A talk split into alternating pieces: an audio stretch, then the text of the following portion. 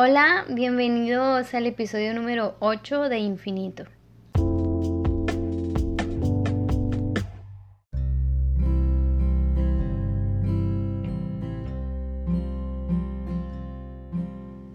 Hoy vamos a estudiar otra de las pasiones que arden en el corazón de Dios y quiero empezar recordando algo que pasaba cuando yo estaba pequeña eh, que iba a la escuelita dominical y aun cuando pasé a intermedios que preguntaban en clase ¿a qué se viene a la iglesia? Y absolutamente nadie de la clase sabía responder esa pregunta. Pero ocurrió que después crecí y descubrí que en el grupo de jóvenes tampoco sabían la respuesta. Aunque yo espero que tú sepas la respuesta eh, si no, pues ahorita vamos a aprender juntos. Me gustaría que me acompañes a Salmo 92, 12. Y dice así la palabra, el justo florecerá como la palmera, crecerá como cedro en el Líbano, plantados en la casa de Jehová, en los atrios de nuestro Dios florecerán. Versículo 14. Aún en la vejez fructificarán, estarán vigorosos y verdes. Florecer, crecer y fructificar es a lo que Dios nos ha llamado. La condición de un árbol dice por sí mismo si es un buen árbol o no. Los frutos de ese árbol hablan por sí solos. En el versículo 13 algo que me encanta es dice, plantados en la casa del Señor. La clave de todo es plantarte en la casa del Señor que es tu iglesia local. Una cosa es visitar tu iglesia local y otra cosa es plantarte en la iglesia local. Si no reconoces esas diferencias, ahorita vamos a ver cuáles son para que puedas comprender en qué lugar estás. Esto no como para juzgarte, sino para que analices y puedas corregirlo. Plantar. Plantar es meter una planta en la tierra para que se arraigue o eche raíces. Pasa que como humanos siempre queremos vivir de eventos. El secreto de una raíz profunda es que crea la posibilidad de poder ir más alto. Pero el plantarnos en nuestra iglesia local eh, se trata de un compromiso a largo plazo, porque no vamos a ver resultados de un domingo a otro. No es algo instantáneo, requiere de tiempo. Aquellas personas que creen que pueden dar un fruto sin estar plantado en una iglesia local. Es como creer que un árbol va a dar fruto sin estar plantado. Tú sabes que el árbol se va a secar. Así que ya sabes cuál es la respuesta de un cristiano que no está plantado en la iglesia local.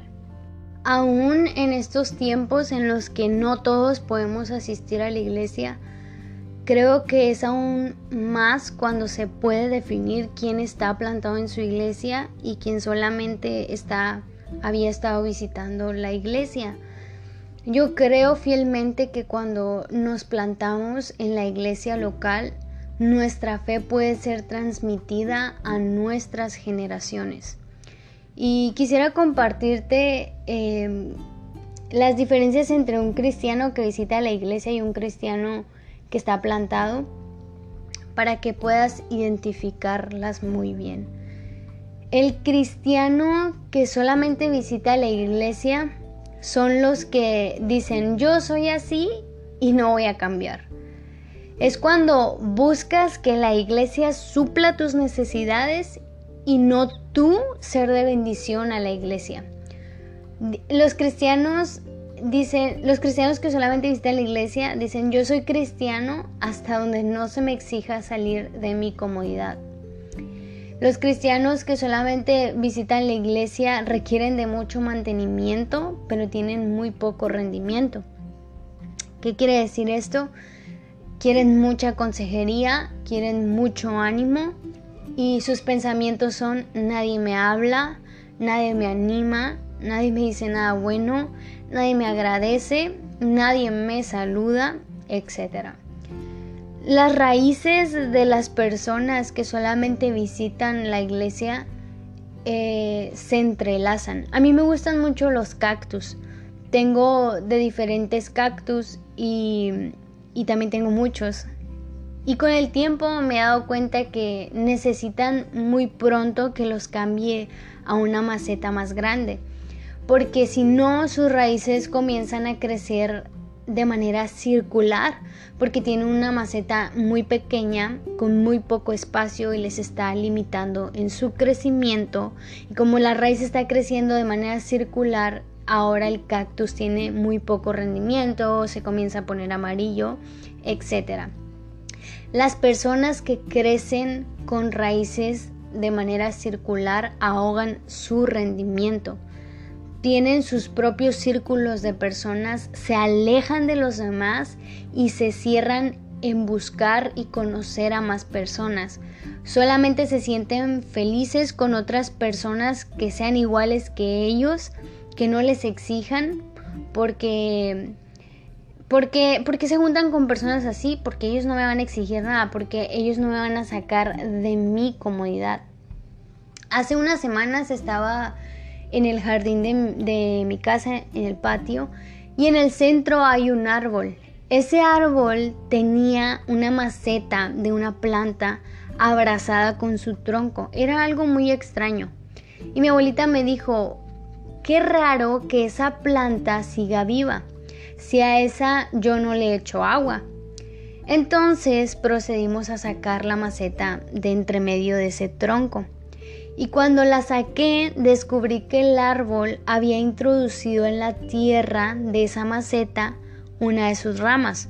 O sea, este árbol estaba dándole agua a esa tierra que lo necesitaba. Por eso es que esa planta seguía verde y bonita. Yo creo en que Dios nos creó para ser uno y en los tiempos de dificultad poder levantar a nuestro prójimo. Los cristianos que solamente visitan la iglesia no quieren de corrección, porque todo está bien mientras no exista corrección. Los cristianos no plantados nunca maduran, nunca darán fruto. Su hoja jamás va a alcanzar el tamaño para poder dar sombra. ¿Qué quiere decir esto? Su fe no va a poder ser transmitida de la manera correcta a sus generaciones. Estas personas dicen, no necesitamos la iglesia para ir al cielo. Ok, sí, no la necesitas, pero no puedes ser un cristiano maduro si no estás plantado en tu iglesia local me emocioné. En contraste, ¿cómo puedes identificar a un cristiano que está plantado en su iglesia? Estos cristianos están dispuestos a echar raíces profundas, están dispuestos a que los saques de su comodidad, y nunca se cansan de dar fruto. Agregan valor, sabor, fruto a este huerto. Son esas personas que dices, wow, Dios, gracias por su vida y por su corazón. Estas personas permiten que los poden. Son personas enseñables, son personas dispuestas, personas agradecidas. Te invito a que anotes Juan 15.2 y lo leas en tu casa. Estas son personas que no se conforman con poquito fruto. Un árbol nunca se autopoda. Siempre tiene que venir el jardinero y podarlo. En este caso nos podamos entre nosotros mismos y si aguantas la podada vas a dar aún más fruto. Busca tener un fruto que sea irresistible para con Dios. Recuerda siempre tu identidad y mantén firme tu pasión y que no se confunda la pasión con el entusiasmo. La pasión de Cristo lo llevó a la cruz. Su pasión es la que lo hizo permanecer. Debemos ser apasionados por las cosas que hacemos porque la pasión despierta creatividad, generosidad, compromiso, disciplina y constancia. Nuestra pasión debe trascender las cuatro paredes de nuestra iglesia local. Dios nunca se resistirá a un huerto que es apasionado. Siempre busca mantener un corazón agradecido. va muchísimo más allá de simplemente dar las gracias. También te invito a que anotes Filipenses 2 del 3 al 4. Lo contrario a la gratitud no es la ingratitud, sino el egoísmo. La gratitud da. El egoísmo se centra en sí mismo y pierde de vista que vive en un huerto y necesita de otros. No nos comparamos, pero sí nos necesitamos. La gratitud es poner nuestra vida por los demás. Busca tener relaciones saludables, no de dependencia y no como un club. La Biblia nos enseña la, la capacidad de relaciones saludables. Cuidamos la salud entre nosotros mismos, donde ninguna palabra incorruptible sale de la boca, sino solo aquellas que nos edifican. Si yo chismeo, critico y juzgo, me alejo. Y Él entonces me va a orillar al arrepentimiento, pero no estar, pero no a estar cómodo conmigo mismo. Permite que el Espíritu Santo sea quien sople en tu corazón y busca siempre amar y abrazar la iglesia local. Por último ya y para terminar, quiero decirte que entiendo completamente cuando no te sientes identificado o identificada cuando dices es que no me siento bien, es que esto, es que el otro, pero pregúntale a Dios qué es lo que quiere, a dónde es que te quiere dirigir y si Él te tiene en ese lugar y dice ahí quédate hijo es porque algo tiene para ti, permítele que Él te puede, permítele crecer, permítele que te saque de tu zona de comodidad para que entonces puedas echar raíces y una vez más te recuerdo, esto requiere de tiempo, de constancia, de perseverancia, de pasión.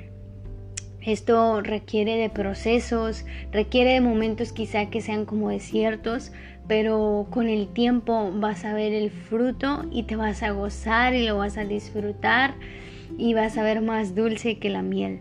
Te animo a que seas un fruto irresistible para con Dios. Nos vemos hasta la próxima y que Dios te bendiga.